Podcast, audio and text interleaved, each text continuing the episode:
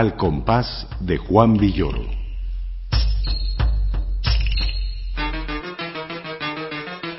De la mente del escritor a la página del sonido.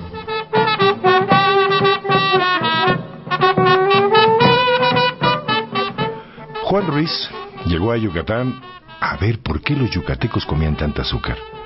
Trabajaba para una compañía sonorense dispuesta a hacer grandes negocios con el apetito peninsular. En progreso, conoció a una muchacha que acababa de despachar a un pretendiente porque fumaba cigarros rusos muy apestosos. Su nombre, Estela Milán, quien pertenecía a una familia cuya buena reputación emanaba no de sus blasones nobiliarios, como hubieran querido algunos de sus miembros, sino de sus sabrosos helados.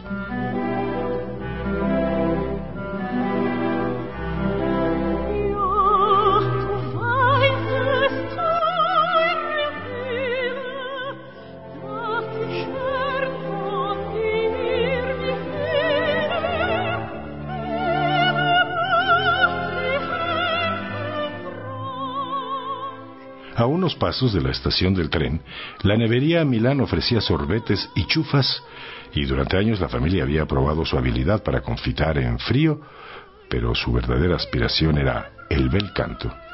Estela Milán solía interrumpir los bailes para interpretar un aria, con su codo apoyado en el hombro de su galán.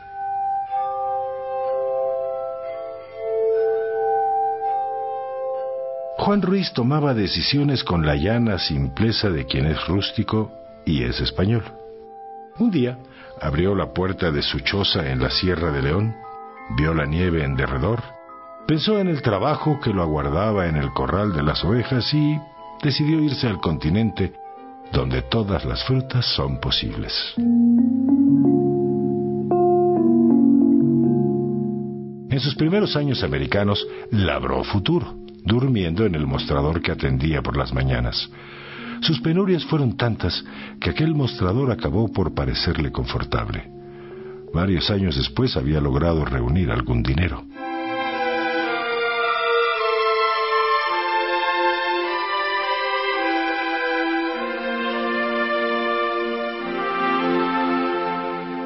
El salón de bailes de progreso debió parecerle un recinto del imperio austrohúngaro y aquella muchacha que se abanicaba sin cesar, una princesa de Dalmacia. Ante Estela, sus mejores credenciales eran su acento español, en las raras ocasiones en que hablaba, y su pinta distinguida, una manera de decir que a pesar de su corta estatura y la calvicie incipiente, sus facciones alargadas sobresalían en los salones yucatecos donde abundaban las caritas pícnicas.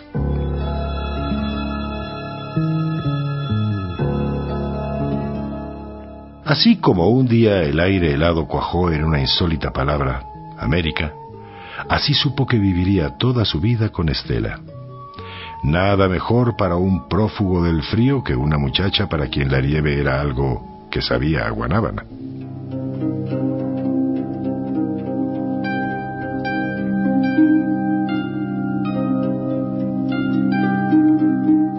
Yo los conocí muchos años después, como mis abuelos. Su matrimonio tuvo el tipo de éxito que solían tener los matrimonios de entonces. No se divorciaron y no se hablaron en los últimos 20 años. Vivíamos en el dúplex que mi abuelo construyó en Miscuac y era un ejemplo de su carácter.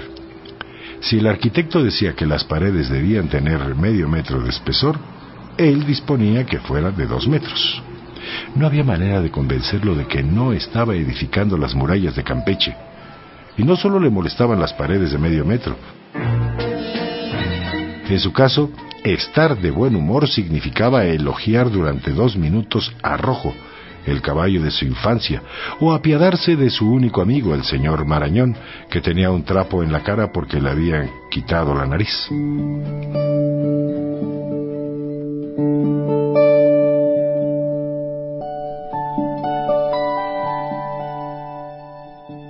Entusiasmaba nada que no fuera a beber café negro en una botella de refresco o morder bolillos durísimos.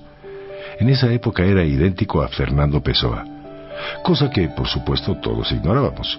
Sin embargo, a diferencia del poeta, lo permanente en él no era la depresión, sino el enojo. De las muchas emociones simples de que dispuso en vida, el abuelo escogió la cólera para sus últimos años.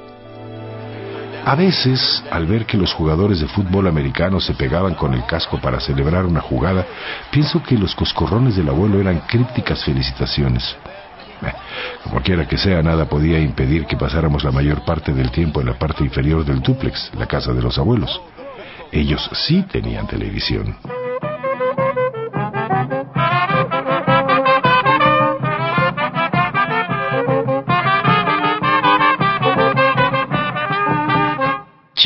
Chiquitipollo, chiquitipollo, decía mi abuela, y se pellizcaba el cuello repetidas veces cuando el séptimo de caballería liberaba a los buenos.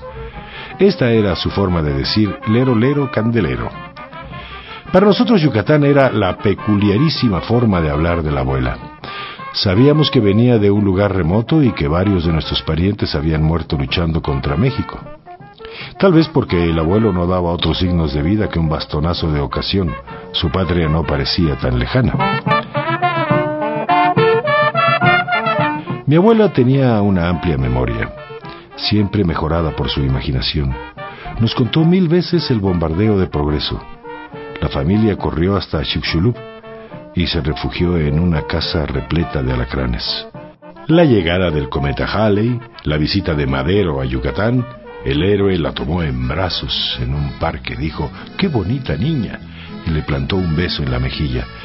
Para mi abuela la revolución había sido obra de forajidos, pero guardó un buen recuerdo del pobre hombre que la besó de niña.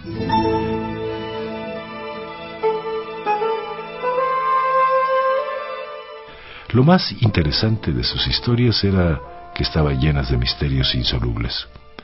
Todo lo que contaba de su abuelo José Nicoli era para demostrar que no era negro. Él había llegado de Honduras en compañía de su esclava, la futura nana de mi abuela. Era un hombre de pelo crespo, boca amplia, algo morenito, pero no negro. La ignominia máxima para una mujer consistía en no ser blanca, y pronunciaba con tal énfasis la palabra que se oían balanca, balanca. Disponía de una vastísima escala de oprobios y después de decir blanca pasaba al de y revolcarse con un turco.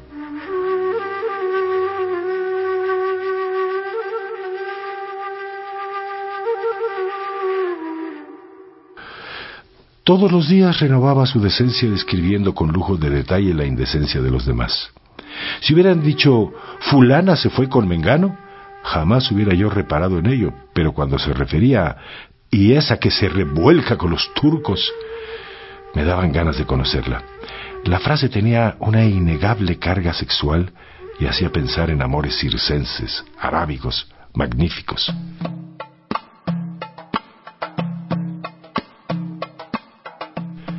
La sangre árabe solo le parecía recomendable para la cruza de los caballos a los que mi abuelo le apostaba los domingos.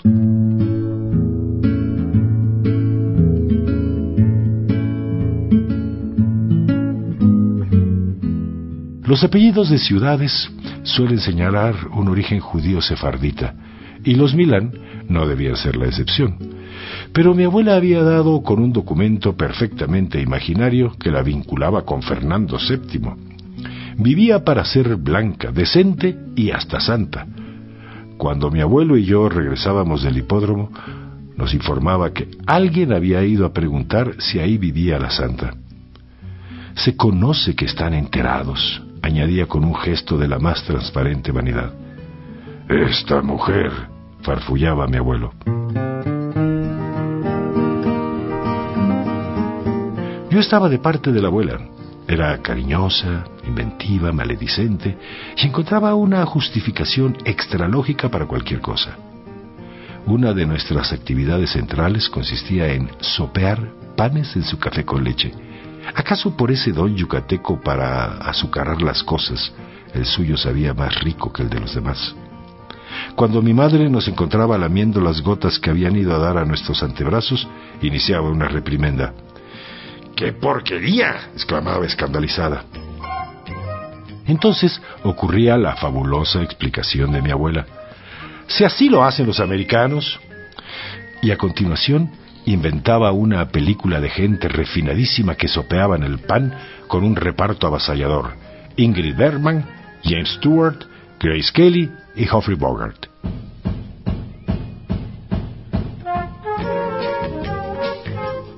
Mi abuela era la única persona que he visto llorar sin sentirme mal. Las lágrimas eran la exacta puntuación de sus historias.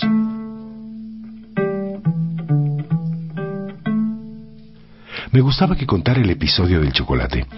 En una época en que fueron muy pobres, su padre gastó sus últimas monedas en comprar un trozo de chocolate que tuvo que repartir entre sus siete hijos. La primera lágrima siempre caía en la palabra trozo.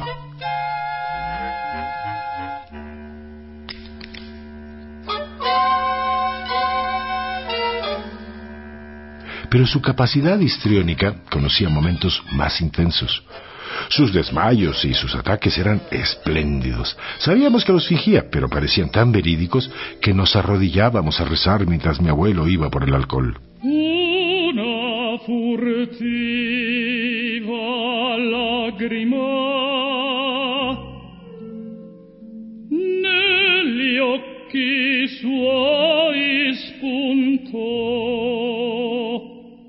Mi abuela había querido ser cantante de ópera. Por suerte para nosotros su padre no la dejó. De lo contrario nos hubiera privado de las escenas que iban del árbol de hule en el jardín a la azotea donde recitaba un aria de fin de mundo hasta que descubría que no valía la pena lanzarse de algo que no fuera un castillo. Esta pasión la llevó a incluirme en un drama. Te voy a costurar un trajecito, me dijo cuando le hablé con entusiasmo de la película El Cid Campeador. Su inagotable capacidad de extravagancia también pasaba por la Singer. Había hecho títeres en forma de dedales, la familia Tuch, que en maya significa ombligo. Por desgracia, he olvidado los parlamentos que le asignaban a los diez ombligos.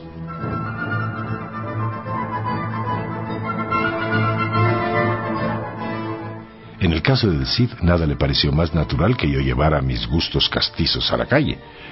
Velamos las armas en el antecomedor y luego me habló pestes de los moros. Un moro era un enemigo terrible, un turco histórico. Así, un día de gracia de 1964 salí a combatir moros a la calle de Santander, enfundado en un traje medieval, con cruz roja al pecho y espada de palo a manera de la colada. Por una vez, los indios y los vaqueros se unieron para destruir esa incoherente aparición.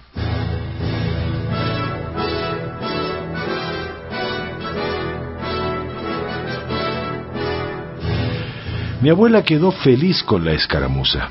Curó mis heridas con violeta de genciana. Arregló el traje y se ofreció a confeccionar una cota de malla con un mosquitero. No soporté la idea de un nuevo enfrentamiento.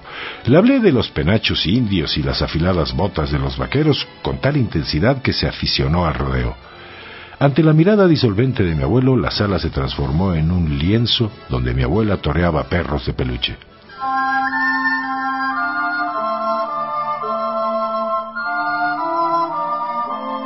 Lo más importante era el público. No podía iniciar una escena sin testigos suficientes. Pasábamos la mayor parte del juego abarrotando la falsa chimenea de muñecos y mascotas.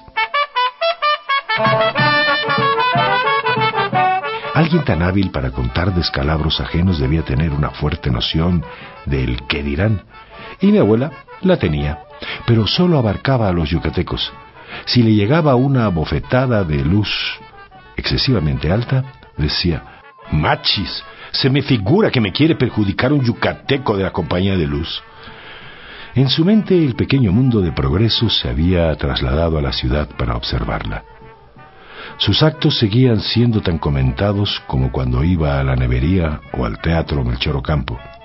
A juzgar por su recelo, Yucatán debía ser una sociedad conspiradora.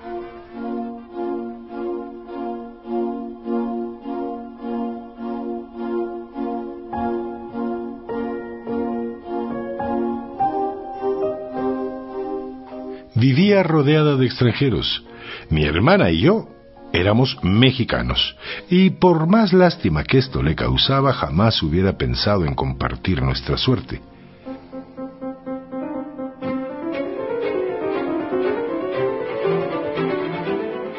Mi madre nació en Yucatán, pero su vida estaba marcada por el estigma de los descastados.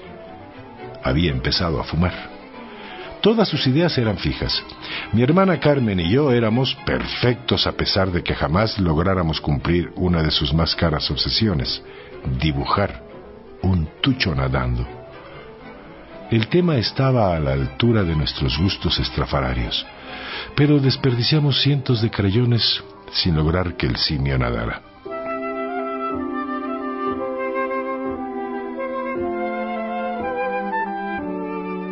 Cuando mi madre le dijo, llorando en serio, sin la menor teatralidad, que yo era sonámbulo y hablaba solo, ella respondió, ¿Cómo sufre el nené?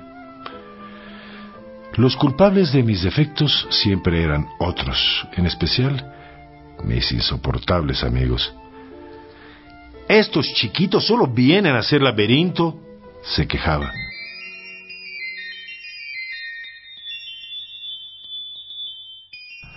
Hacer laberinto era hacer escándalo, lo cual dio lugar a una deformación que mi abuelo usaba para interrumpir el rodeo o algún área de Verdi. ¡Detengan el laberinto! gritaba, y mientras blandía el bastón sobre nuestras cabezas y mi abuela aprovechaba para desmayarse. En los días de gloria, además de la televisión, la abuela nos dejaba ver sus cálculos de riñón que luego volvía a guardar en un armario repleto de cajitas vacías.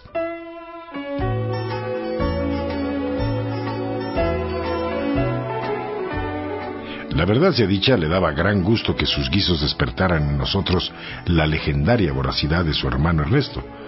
No tenía la menor intención de preparar recalentados, pero aprovechaba la oportunidad para demostrar que la cocina era una labor de sacrificio extenuante, un capítulo más de su vida de santa que ninguno de nosotros valoraba, a diferencia de los vecinos de Miscuac, que iban a preguntar por ella en nuestra ausencia.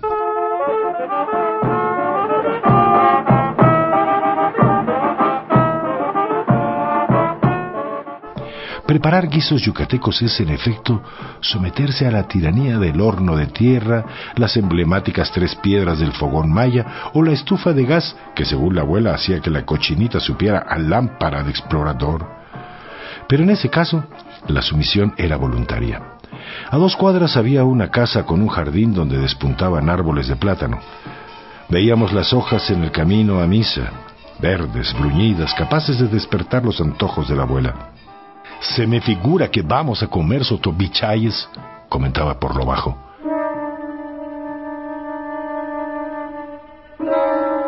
Esta era la señal para que yo subiera a la barda que a diferencia de otras muchas de la época no estaba coronada de vidrios rotos y arrancara cuantas hojas estuvieran a mi alcance.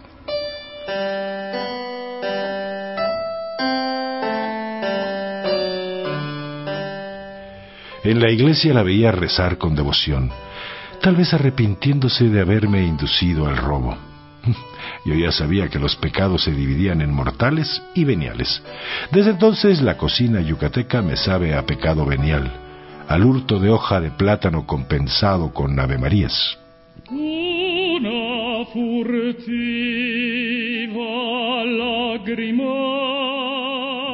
una vez que regresaba con las hojas bajo el suéter, la abuela se ponía a cantar una furtiva lágrima o recóndita armonía.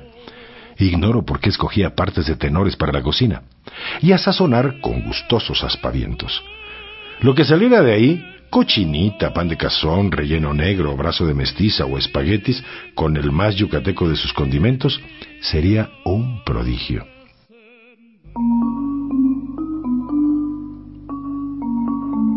La abuela se reconciliaba con Yucatán y con el abuelo por el paladar. Él había aprendido a pedir su frijol cabache y a rechazar el arroz chenté. Comía con singular enjundia, aunque su salud estuviera muy mermada. La mesa era la zona de armisticio y mi abuela la orgullosa artífice de esa pax suculenta.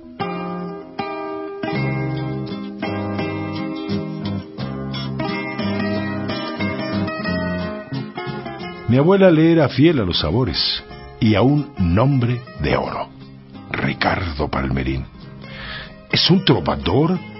me dijo un día y me dejó en las mismas. No teníamos discos de él y ella jamás cantaba sus canciones, pero pronunciaba su eufónico apellido con una admiración que resumía todas las serenatas de su juventud.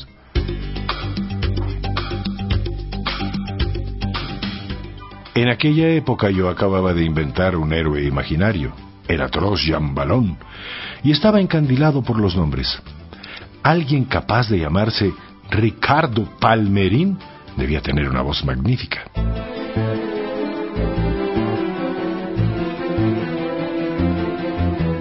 Un día el señor Marañón llegó a ver a mi abuelo. Todos creíamos que Marañón moriría antes, pues el cáncer ya le había llevado a la nariz. Tuvimos que decirle que el abuelo acababa de morir. Me cachis, dijo, y escuché un ruido bajo el trapo que tenía en la cara.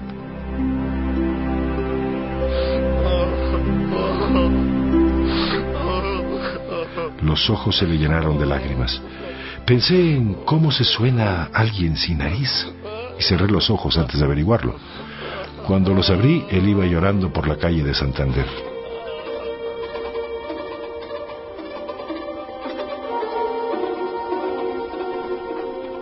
Es la última imagen que tengo de aquella casa. La muerte de mi abuelo y el divorcio de mis padres hicieron que nos mudáramos a un departamento en el que no había sitio para la abuela.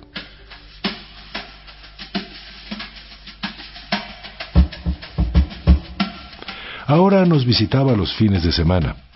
Su lengua no perdía filo. Criticaba el cuarto de Carmen y ninguneaba a sus pretendientes. Solo le gustaban las películas de amor, pero detestaba las escenas eróticas. A partir de mediados de los sesenta fue casi imposible llevarla al cine. Al primer pezón gritaba, ¡Tápenle los ojos a los niños! Y si una pareja se besaba en la oscuridad, decía, Yo no pago para ver esta función.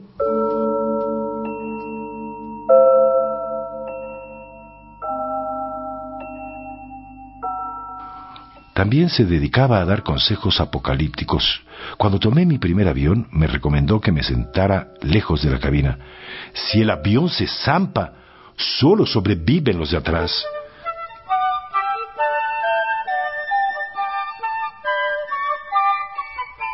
Aunque mantuvo una larga campaña contra los hippies, cuando me dejé la barba y el pelo largo, exclamó arrobada, Pareces un San José. Nada más humillante para alguien que buscaba más ásperos parecidos.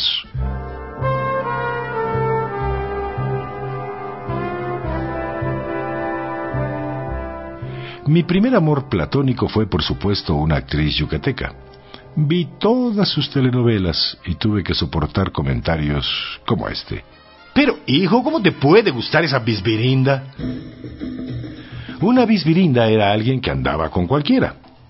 Desde entonces, una de las enseñanzas más dolorosas de la vida ha sido descubrir, ante las muchas bisbirindas que me han gustado, mi imposibilidad de ser cualquiera.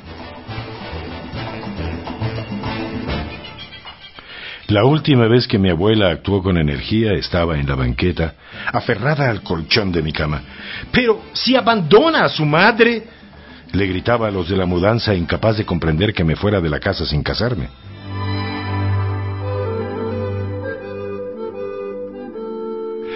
Por ese tiempo se le empezó a secar la boca. Hablaba cada vez menos, con frases de una vaguedad total que no dejaban de irritar a mi madre.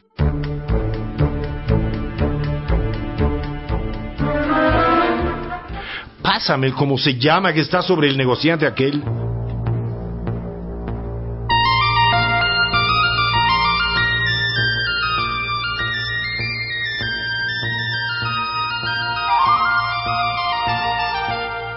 Pasó sus últimos años en cama, en casa de mi madre. No volvió a hacer reproches. Entró en un delirio feliz donde tenía 14 años, entrados en 15, y donde yo a veces era el nené y a veces su hijo Ponchito. Le gustaba acariciarse con una esponja y decir, Mi esponjita dura una barbaridad.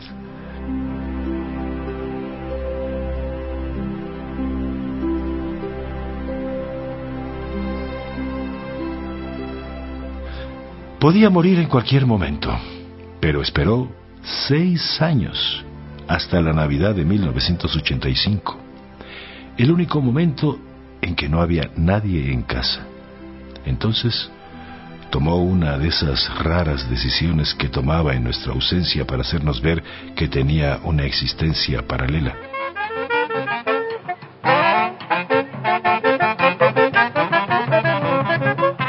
Pasó como a ella le gustaba decir, a mejor vida, al mundo donde los vecinos la creían santa y donde todos los muchachos le pedían que bailara un vals. Tengo el carné completo, contestaba altiva.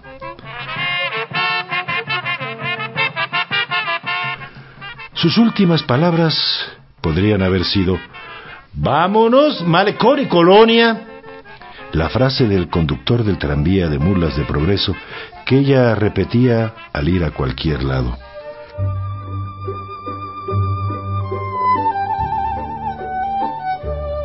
La muerte, lo sabemos demasiado bien, tiene una poderosa capacidad recordatoria.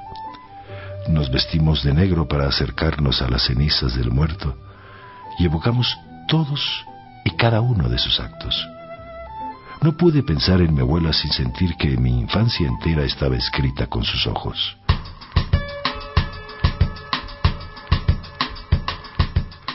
Para ella, querer a alguien significaba convertirlo en personaje de la vida que vivía como una trama vastísima y no siempre verdadera. La vida no acierta a terminar, me decía, como quien desea salir de una obra inacabable.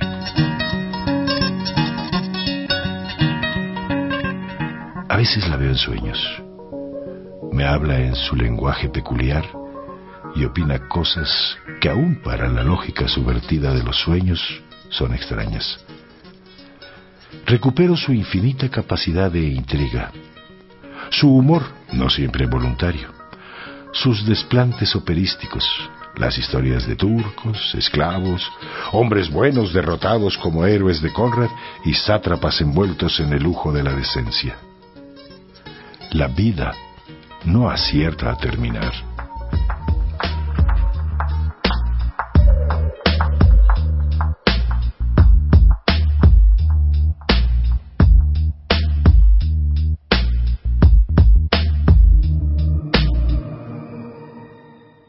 Hemos escuchado Antesala de Juan Villoro.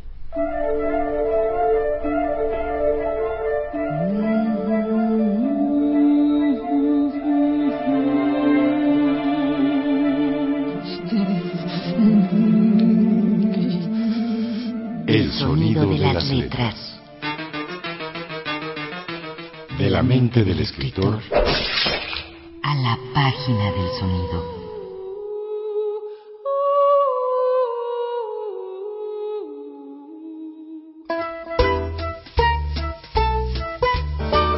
Participamos en este programa Antonio Fernández y Antonio Calderón. Adaptación radiofónica Pilar Muñoz. Narración Mario Díaz Mercado. En una producción y ambientación sonora de Lourdes Mugenburg para Radio Educación.